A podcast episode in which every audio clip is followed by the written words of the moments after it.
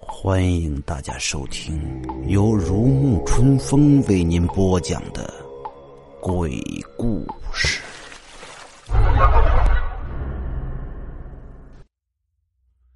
这晚刘丽丽值班，不过晚上也没什么事儿了。要说这姑娘胆子还真大，又提议说玩通灵游戏。不过其他几个护士胆子很小，这游戏也玩不起来。接下来，丽丽借故说是上厕所，离开了岗位。哼，你们不跟我玩，那我就自己玩。刘丽丽早就准备好了一个红外线温度仪器，这个设备是专门来探测灵异的。只要手里拿着红外线测温仪器，就能够探测到周围的温度。当某一个地方温度急剧下降。就说明那个地方有灵异的存在。刘丽丽踩着小碎步，来到了停尸房外，不断来回走走停停。不过温度仪器上始终保持着十六七度，温度都在正常范。刘丽丽早就查过当年死去的那对母子的事儿，他们是死在手术台上的，现在医院重建后应该在一楼杂货间里。里面堆满了医疗工具，他来到了杂货间，打开了灯泡，昏黄的光线把整个屋子照亮。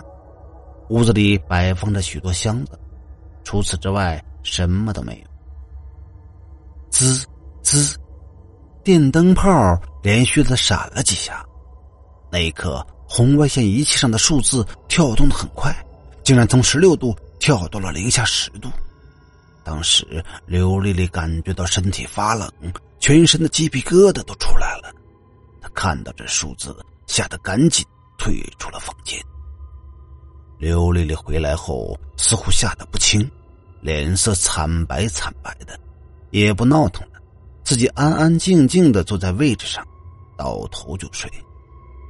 夜晚我值班过来查询的时候，还专门看了看这个小姑娘。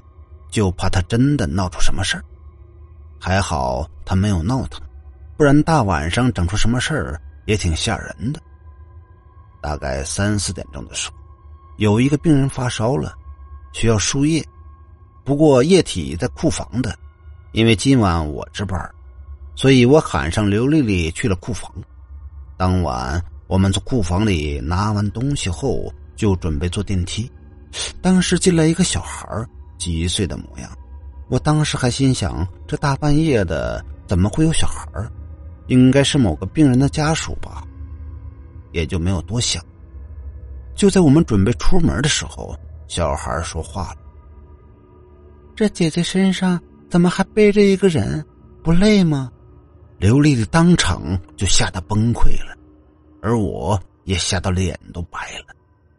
等我们再回头一看，小孩消失不见了。这次之后，刘丽丽生了一场大病，看医生都不见好。